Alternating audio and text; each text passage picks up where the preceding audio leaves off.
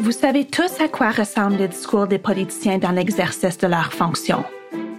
Pourtant, c'est quand ils quittent leur poste qu'ils partagent ce qu'ils ont vraiment en tête. J'ai écouté une demi-douzaine d'anciens et d'anciennes députés canadiens expliquer, dans leurs propres termes, On est même plus intéressé à pouvoir promouvoir la vérité.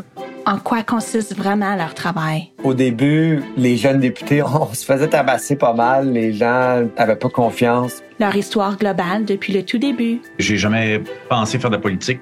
J'ai pas beaucoup d'éducation, mais euh, avec du cœur, là, on on peut aller pas mal loin. les raisons qui les ont poussés à quitter leur fonction, Il y a des normes, il y a des limites qu'on ne va pas dépasser. C'est difficile, c'est pas facile. Et il y a des gens qui tombent de haut. là.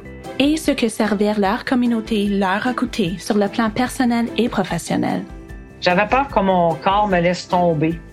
Vous pouvez écouter tous ces récits dans Les personnages de la Chambre, un nouveau balado diffusé par le Centre Samara pour la démocratie. Rejoignez-moi, Chloé Hill, pour découvrir l'aspect humain de la politique.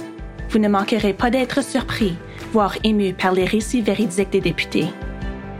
Suivez Les personnages de la Chambre sur votre application de balado préférée.